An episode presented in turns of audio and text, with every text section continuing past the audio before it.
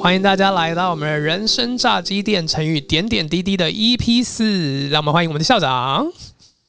哎，大家好，我是林作贤，呃，很高兴我们这样的节目哦能够到 EP 四，而且谢谢政委能够一路来这个帮我们做一个很大的支持，谢谢大家。而且我们上一集就是还破了我们的那个点阅记录。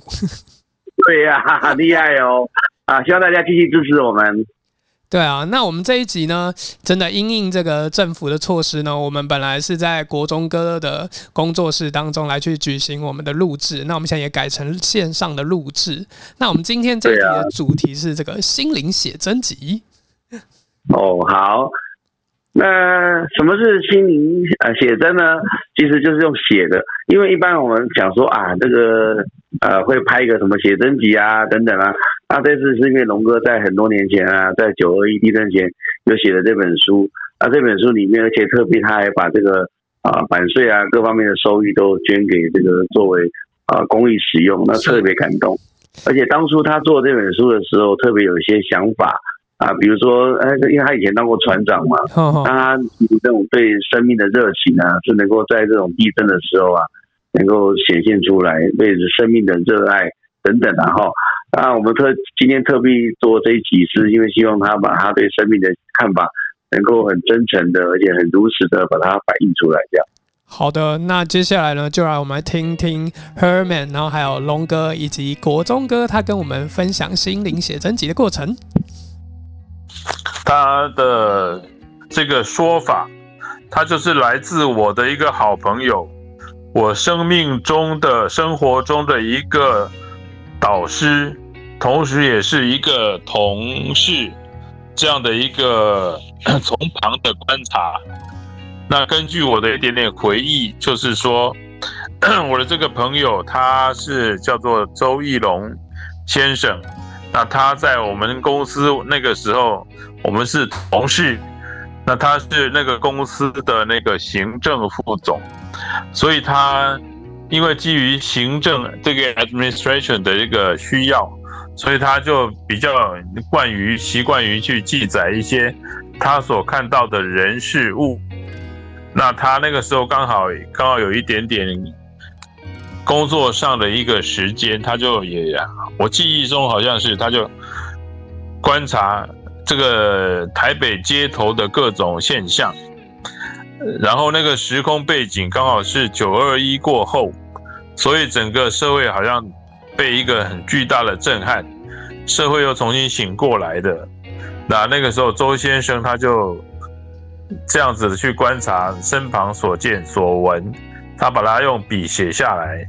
那那个时候，其实我们的工具相较于现在比较缺乏那种立即性，但是那个时候写真集这三个字在社会上已经广为被接纳或被传颂。是。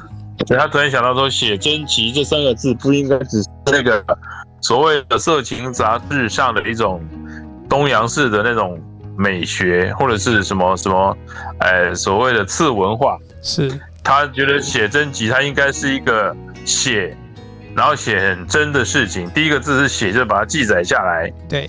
然后记录他的所见所闻，真就是很真实的事情，然后集就是把它集合在一起。他写了一段时间以后，就把它出本他的结集，那就变成有那本书这样的一个概念。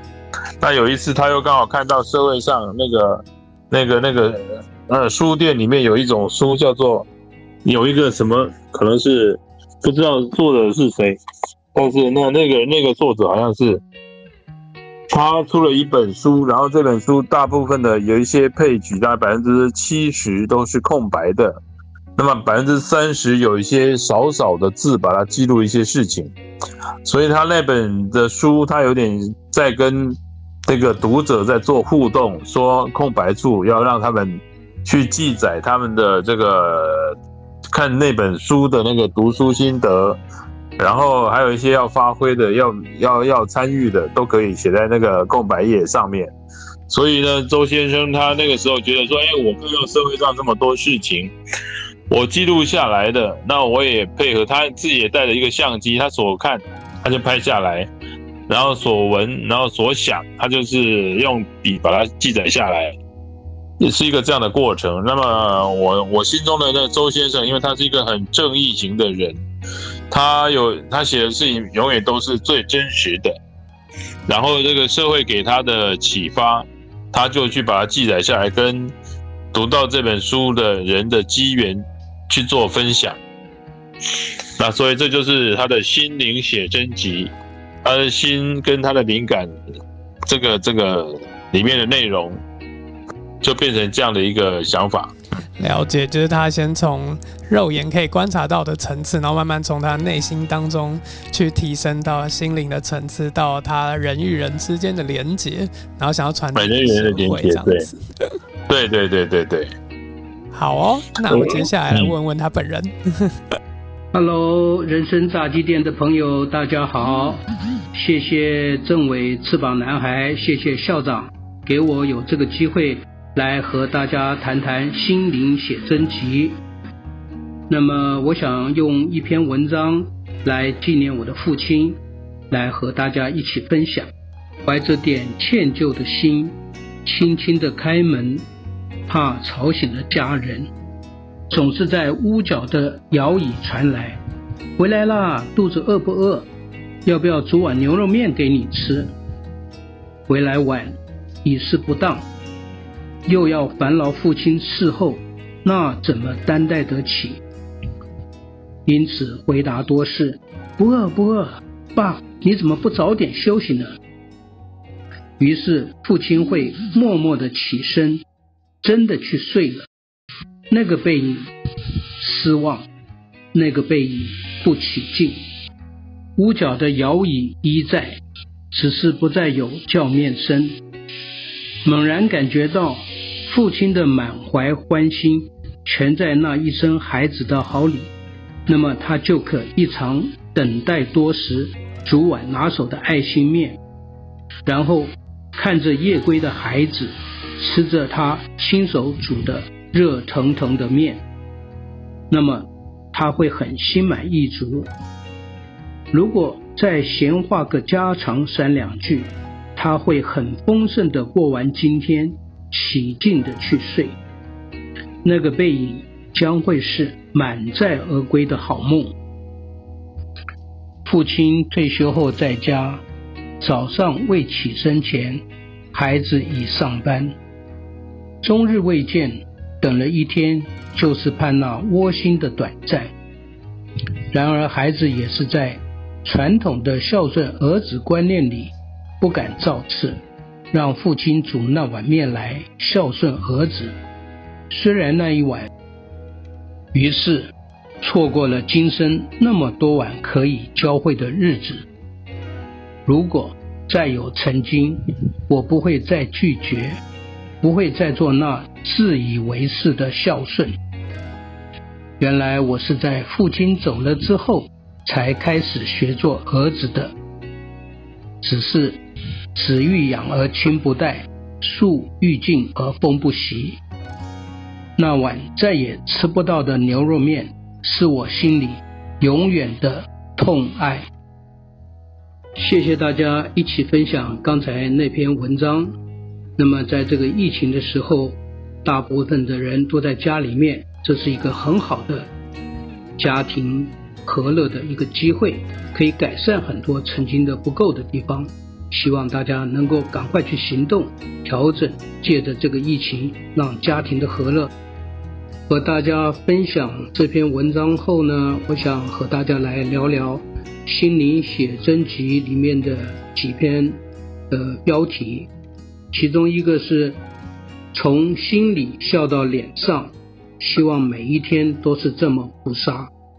那么，听众朋友应该可以感觉得到，每一天我们是选择快乐一点呢，还是我们每一天都是愁眉苦脸？我想，从心里笑到脸上，希望每一天都是这么菩萨，会带给我们每天不只是欢笑而已，而是我们还有更慈悲的心。那这样子的一天才，那么每一天不只是过得很开心哦，同时呢，我希望借由另外一个标题来和大家分享一些新年的感觉。这个标题就是“不管彩色还是黑白，做一个喜欢自己的人”。啊，我想每天过得快乐还不够，啊，每天带点慈悲，让自己更菩萨。那最重要的是，你对你的这些碰到的周遭，可能总有一些不如意的事情。那不管是彩色的，或者是黑白的，那要做一个很喜欢自己的人。这个很喜欢自己的人，就是要常常提醒自己，哦，不要太过劳累，同时更要善待自己。所以在这里，我觉得这个标题也很棒。啊，能和大家来分享，就是不管彩色还是黑白，做一个很喜欢自己的人。除了每一天很开心，那么再做一个很喜欢自己的人，最后再和大家分享一句话，就是一辈子的事情，宁愿做对一辈子，也不要和一辈子作对。我想把事情做对，是我们。一定要去做的事情，那这辈子不要犯错，这是一个很幸福的事。那另外一个就是，有的时候也不要跟自己过不去，所以也不需要和自己作对。因此，宁愿做对一辈子，也不要和自己一辈子作对。来祝福大家，分享大家，谢谢大家。好的，那刚刚听完 Herman 还有龙哥的分享之后，当然一本书当中最重要的就是让他可以在世人面前见面的，尤其是一本写真集，一定要有一个非常厉害的嗯编辑来去操刀。那我们现在就来访问一下我们的国中哥，嗨，是谢谢谢谢郑伟，谢谢郑伟。好，那个首先呢，呃，我先自我介绍，我是姚国忠啊。那么我跟龙哥跟哥们的机缘也是在一个广告公司认识的。那么他们是一个一个是很强的文案，一个是很强的一个一个这个这个统筹的一个能力啊。那么呃也不算行销，我们讲企划啊，企划。啊，啊计划编辑等等之类的。那么我们也他有了这些这些 idea 之后，那那个时候我们在成品有看过一本书，那这本书呃应该是成品里面的一个设计，他自己编的。那龙哥也看到，哎，这本书里面那么简单呢，就就这么几个字，然后加上他的编辑，呃，他觉得他有很多东西可以呃拿出来跟大家分享。嗯，那么就就就决定了，我们这这三个人就大家开会讨论啊，把这本书延伸出来。那么在延伸出来过程里面，这里面有很多的一个内容，我是觉得呃蛮蛮蛮蛮有一些生活上的经验呐。但是这个是从他的生活角度里面去去做思考的。那那如同我我以前嗯在休息时间，那我也我也喜欢去呃解决一些设计的问题、创意的问题、艺术的问题。我在那个时候，我看奇摩雅虎有一个呃知识家吧。对，那我是我是我是我是那里面好几项的知识长，当然现现在知识长已经知识家已经结束了。那我我我经常，可是以前是非常风靡的，就大家有任何问题，那时候 Google 还不红的时候，大家全部都上知识家去找答案。我我每个假日的时候都在回答啊，跟艺术、跟摄影、跟创作、跟立体等等之类的。那我我大概有三四个三四个三四个类别的知识长吧，但也花了很多。一个知识长你要知道，要他要大概要两千题，好像好像这个这个里面要要百分之六十还是八十的一个一个观众一个一个一个票选啊。那那个时候的一个生态，就是我我希望用利用这些时间来来来处理这些事情。那当然，龙哥也是把这些他的人生的一个经验。然后做成这本书，然后我们碰上了啊，这本书就自然就形成了啊，大概是这个样子，是是。总而言之，因为那个极简的风格，造成这个算是就是整本写真集的内容的整个发想的由来。啊，对对对，那希望人家这本书呢，让让人家看这本书，它是没有压力的，然后可以可以可以醒诗的。嗯，大概是这样子。了解，有一种也是在跟他对话的感觉。对对对对对，那这个这本书希望能够能够产生呃一些一些副作用。我所谓的副作用，就是说呃类似呃现在的疫情时间，疫疫情期间，那我们怎么去运用？包括我们刚才谈到的呃怎么样做做自己的时间管理？很多人做事情啊做了一辈子啊，我一直在等着退休，好不容易现在现在很多人。很 很像是在退休，为什么啊？被疫情关在家里面，无所事事，不晓得怎么办。我到底是在等这个这个疫情结束呢？呃，再重新出发呢？可是他没有想到说，我在这个疫情时间里面，我还有很多事，包括像我们现在在在做这个这个这个这个录音，甚至在做这个这个炸鸡店的这个人生炸鸡店的这些规划。他对这些呃呃这么有空空闲的时间里面，我们做一些有意义的事。对，当然了，我们回到说有意义的是，我们先不不不对外，假设对自己内内部来去醒思的话，我能做些什么事？呃，我刚才讲说，啊，譬如说，嗯嗯，我有有去刷一刷，我的抽屉整理整理，衣服哪些不要丢掉，我把空间腾出来，呃，把自己自己规划成一个备战的状态。我觉得这个时间等到疫情结束了，我又可以重新再出发，而不是说疫情结束了以后，我还是。生活还是跟疫情前一样混沌一样乱。我我是比较喜欢做这些呃空闲的时间有空闲的规划，忙的时候忙的时候规划，大概是这样子。了解，不是一直往前冲刺，而是真的现在就是明明是一个休止符的状态，就好好的让自己沉淀下来，等到下一波能够继续往前跑的时候再继续冲刺。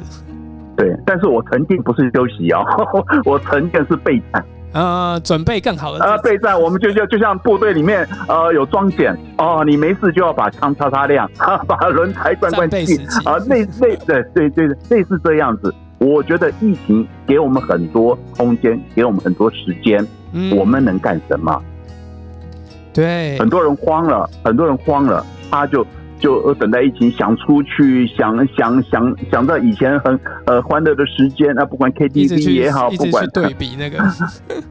对啊，觉得现在枯燥无味啊啊！我现在不能出国了啊，不能逛街了。我觉得身边在家里上面很多人都这样反应。哦，我觉得，我觉得，我觉得不是你今今天绝对有自己的事情做，而且事情是做不完的。我们怎么做对得起自己？对得起自己，不是说呃我在外面啊去消费，去找寻找欢乐。回来了以后，你的你心情的那种对比是一个一个起伏是很大的，回来变得更空虚了，呃，更更不饱足。真的，真的，这一段时间可以好好做这件事情。对对对，断舍离，把把自己啊能够能够清出来的啊那丢掉的，能够整理的，我相信衣柜里面打开，我告诉你，有些很多人。甚至三年五年都没有穿过的衣服，牌子都没，这些都可以。我有时候说自己身材走样了，我还瘦得下来，我还可以穿得到。我告诉你，这些东西都 都可以丢掉了，都可以丢掉了。甚至抽屉里面啊，我有些回纹针、橡皮筋那些东西，啊，都舍不得丢，丢到最后你会发现很多都已经已经呃，这个这个氧化了或怎么样。没错，它不会去动，它不会去动。我我我是经常经常。丢这些东西，这些不重要的东西，不要占占掉我们人生的这种这种挂碍里面。这个事情没做，那个事情没做，然后等到疫情结束的时候，发现我还生活还是跟之前一样乱。没错，现在太棒了，这疫情来了，给我很多的时间，可以让我做这些事情。嗯，包括我们这次的广播啊，或甚至这个现场实境秀，OK。然后因为疫情，我们本来可以聚在一起啊，现在不行，远端也可以，我们一样能够把我们这个这个知识能够散布出去。是我们希望可以帮大家来做一下心灵的断舍离。对，没错，没错，写真集断舍离。哦，感谢国中哥，谢谢谢谢谢谢政委，谢谢谢谢。校长，我们刚才听完心灵写真集的部分，那接下来我们这集还要跟大家聊聊什么呢？我觉得哈，我们除了心灵的写真以外，其实也聊聊说很特别啊。我们在这个月啊，哈五月的时候，《新语》杂志一百三十二期是有赫尔曼的封面人物的报道。那但是在下一期呢，有我们最棒的翅膀男孩林政伟的报道哦。他是在下个月的《新语》杂志第一百三十三期。是。好，那我们也希望大家继续支持《新星杂志》，能够到各个地方啊、金石堂啊都能够呃购买，而且甚至能够多买一些，然后送给很多学校，当做生命教育的一个补充教材。对啊，就是目前教育部还没有一个还没有一个制式化的，就是生命教育到底要做些什么。那我就这就是看到，自从校长之前先进去《幸运杂志》之后，就比较了解说这个节目这个杂志的调性，也是希望可以鼓励真的很多在生命当中受挫或在低谷当中人，希望他们能够慢慢走出来，或者是可以得到一些力量。那希望我们的故事的分享可以帮助到他们这样子。对啊，而且生命往往会影响生命。啊，每个人的生命都是很可贵的。好的，那接下来听一下，就是我们先前录制的关于《幸运杂志》当中内容的分享，然后还有我们跟 Rita 姐的对话。好，之前我们一直聊到《幸运杂志》的一三二号的封面人物是我们的 Herman。那在我们的校长的传真引线之下呢，我即将登上第一百三十三期的封面人物。那第一次担任封面人物，其实我心情还蛮紧张的。那我们在 re 稿的时候，校长有问我说：“呃，就是觉得即将要登上一三三期的封面人物，人物会有什么样的心情呢？会不会有压力呢？”那我个人是觉得压力还蛮大的，对，因为前面 Herman 那一棒。之前我们有聊过，就是它的内容非常的丰富，它有三亿的人生呢。那我我是没有三亿啦，那我只能够拼拼凑凑，我从发生意外之后到现在这十四年的心情的心路历程的甘苦谈，以及我在这过程当中遇到了哪些贵人。那我觉得贵人当然不是只是。嗯，他在某个时间点，然后推了你一把，而是他真的成为你生命的转弯的，在你生命转弯的时候陪伴你一起转弯，甚至是可以助你一臂之力。那我们在西方的这个运用上，就是会称为他们为教练或是职涯的人生导师。那我觉得我能够认识呃校长，认识 Herman，认识国中哥龙哥，还有 Rita。我觉得也是生命当中非常有趣又又非常奇妙的一个际遇。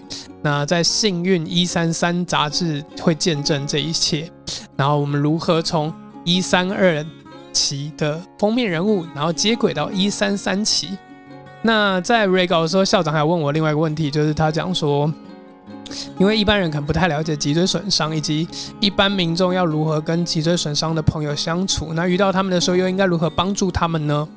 那我觉得，首先大家可能，呃，脊椎损伤这个听起来是一个医学专有名词，但其实它用白话文来说就是你的神经受伤，对啊。那如果听众们现在，呃，刚好手边有空闲的话，你可以把你的手举起来，摸摸你的脖子的后方，会观察到一个硬硬凸起的地方，对，那不是肿瘤，那是我们的脊椎的骨头。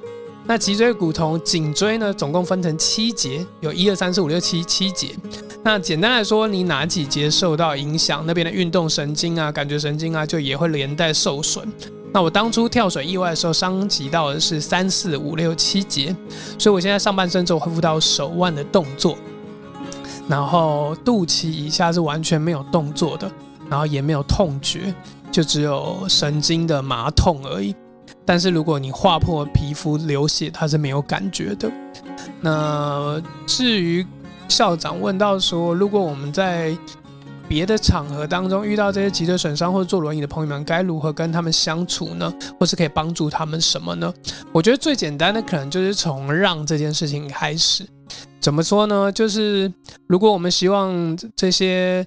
呃，身上朋友们能够多多出门，多多接触社会的话，第一个我们一定要就是给他一个友善的环境嘛。那除了说建斜坡啊，然后搭电梯啊，让轮椅能够畅行无阻之外，我觉得新的距离、新的桥梁才是最重要的。简单来说，我常常在下班、上班，呃，高峰期如果真的呃没有其他交通工具，一定要搭捷运、公车的时候，常常会遇到可能整整辆。车厢或是整座电梯全部里面都塞满了人，那当然人不多的时候，我们都会让位啊，就是哦让这个轮椅的人先进去啊，让他们比较方便啊这样子。可是真的当呃上下班人潮汹涌的时候，大家都想我我也要赶快回家顾小孩，我要赶快回家煮饭，然后等等的，每个人都有各自想要忙碌的事情的时候，大家可能也会觉得，啊，我一个人让也没有用啊，轮椅也是进不来的啊。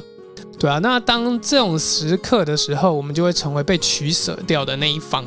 我也曾经在六张里的晚上六点等等上捷运的车厢，我已经到最后一节被指定的轮椅车厢，但依然等了四到五班吧，然后才勉强。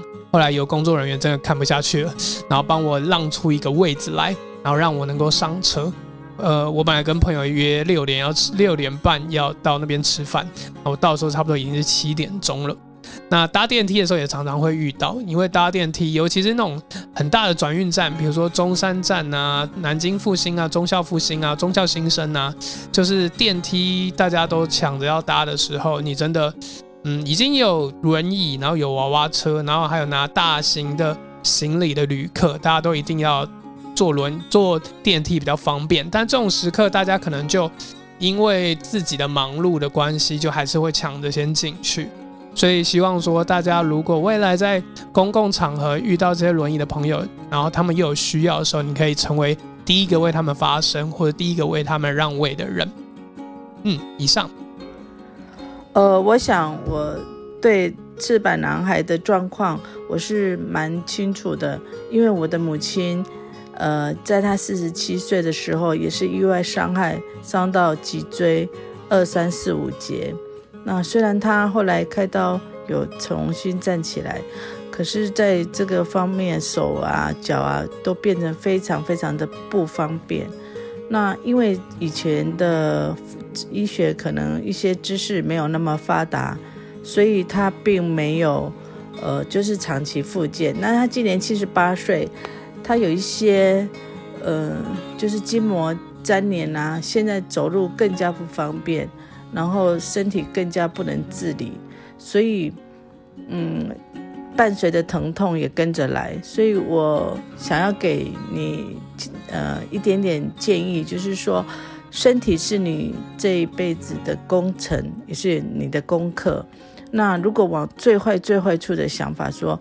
假如你真的必须要坐在轮椅一辈子的话，那么你现在这么年轻，一定要每天花两个小时，把你的身体当做一份功课、一份事业来经营它，也要两个小时的复健，让自己在将来比较年纪更大的时候，不会这些的疼痛来伴随着你，让你的身体更加的恶化。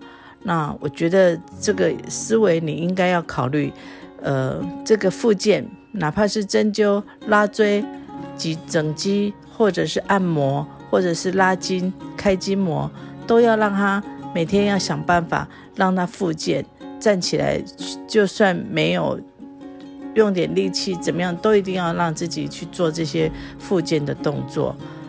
然后，呃，另外也要相信科学，就是说。我们现在往好处想，就是我在电视上面曾经看了一段很感人的故事，就是一个运动员，日本的运动员，哎，你可以上网查一下哈。这个他为了要接今年奥运的圣火，然后他其实他已经躺在床上都不能动、不能动的状况下好几十年了，呃，一二十年应该有。然后他。为了要接这次的圣火，他跟他们的 AI 人工智慧，还有一些机器的手背的合作，让自己重新靠着这些科技，让自己重新站起来，还能够接这个圣火。然后，呃，我觉得他的状况比你很严重，所以既然科学医学这么发达，那我觉得你应该要朝这个方向去。去认识一些我们国内，或者是寻求询问我们国内有没有这样的的机构、这样的机器能够协助你。那你也可以把你自己的身体贡献出来，让这些呃去做复健。第一，能够帮助你；第二，能够假如好的话，能够帮助你站起来。如果没有的话，这些数据也能够提供他们研究。做一些改良发展，对以后的人对都是有很大的帮助。这也是你另外一个，也是也可以当做你另外一个事业跟置业。那第三。呃，现在我也在那个电视上看到一个老老医师，七八十岁的老医师，因为中风长期躺在床上，所以呢，他后来接受好像是慈济医院的干细胞注射法，然后让自己重新站起来。那他也是躺的躺在床上七八年都不能动，然后经过自体干细胞的注射复健。那重新站起来，那我觉得这些都是一些方式方法，然后医学的进步。那我觉得你应该也要把这份你的身体当做你的另外一项事业跟功课来学习。那呃，应该去了解这些，不管科学、医学，还有你自己的部分去了解，不要放弃这些希望。那最后就是说，呃。在这些了解的过程里面，那你接触的过程里面，还有你生活上面不方便、不知如何治理这方面，还有遇到一些困难啊，你希望政府啊、社会能够唤醒社会，或者是政府的注意啊，或者是这些心声，你也可以帮助跟你同样的人发声、发声，或者是把它写成文字，呃，把它贡献出来。将来可以出一本书，用简单易懂的方式写成呃写写成一本书发行，那也让世人知道。那如果这样的发行这样的书出来，它也是可以当做你的事业，那呃也是一种置业。我不断的强调，也许这就是菩萨给你的功课，希望你能够做这项。功课，把它当做你的事业跟置业。那如果需要发行，呃，我也很乐意帮你，呃，出这本书。那我也许我们可以互相的关怀帮忙。那我希望，以上是我觉得我可以给你一点点小小的建议的方向，请您参考。接下来又要问到 Herman 的部分，就是因为我是幸运一三三的封面。然后就接在三一三二的后面，就是本来压力还蛮大的。那我在交稿之前，上个礼拜我们脑力激荡了一番，我就跟主编说，我希望可以在中文再加多一段，就是讲说，呃，幸运一三三是在这个二零二零年、二零二一年这个疫情的这段期间当中，就是也蛮幸运的，就是一边做这个 podcast，然后之前都是做给我身边的人听，然后后来校长的穿针引线。啊，然后后来认识 Herman 啊，然后了解到有许许愿这个平台，对，然后就是说，然后我在文章当中就有讲到说，所以我就是有点像跟许许愿许愿，然后许愿说我们能够一起来把这个现在在做的这个，把声音啊，然后把这些故事啊，把这些知识传播出去的这件事情，希望能够带给更多人力量。然后，然后就是大家如果想要更加了解 Herman 的故事，可以回去买幸运一三二。就希望可以做个串联这样子。嗯嗯，是的。所以你要问我的题目是比较是我们的接轨，对不对？对，就是身为就是一三二的前辈，有没有想有什么话想要跟我讲的？哦，哎，我觉得说刚才 Herman 的那个 Her 就是我的太太周女士呢。跟你在断断续续的一个分享中，有一个说法，那我觉得那个说法，我一直看着你在这个视讯中有所点头，那我觉得说可能你大致也知道他的意思，那我觉得那个如果能够启动他对你的期许，也启动你的自觉，那就是一个最好的一个今天会议的结论。那我这边在一三二期的封面跟你的一三三期的封面之间，我们的衔接，就是说它很明显的就是一个非常个人的人生或生涯中所遇到的大事，或者是林林总总的诸事，来做一个整理。那么这个当然我们之间呢，我们有一个共同的一个穿针引线人，就是校长，就是林作贤先生。那由于有他的缘分，又由于有这个《幸运》杂志的这个编辑跟社长啊或副社长这两位编辑的大师们的参与跟这个所谓的构成，那我们才有机会在一个杂志这种传统媒体中，这个很被落实下来，同时是叫做永恒式的留一段资料给这个世界。那因为它的特色是这本杂志，它本身有一天会这个最新的消息是它能够被这个呃国家书局，就是国家的这个这个图书馆所收所收藏。那所以说我把它认为说，他也因为这样的缘分，所以就是我们有了我们各自为封面的这个。那那个那个我们的这本杂志，那我是一三二，你是一三三，所以我们两个一起幸运，然后一起有一本专书去记载我们要回忆的事情，同时又能够在这个国家图书馆的藏书里面，有一天又会被更多，不管是我们这一代或者是我们的下一代们。这个广为流传，大概是这样的一个幸运。我觉得它就是一个，呃，能够像蝴蝶效应这样的散开、扩散、分享，就这样。好的，那以上就是我们今天主要的剧情，就是从心灵写真集谈到我们的幸运一三三。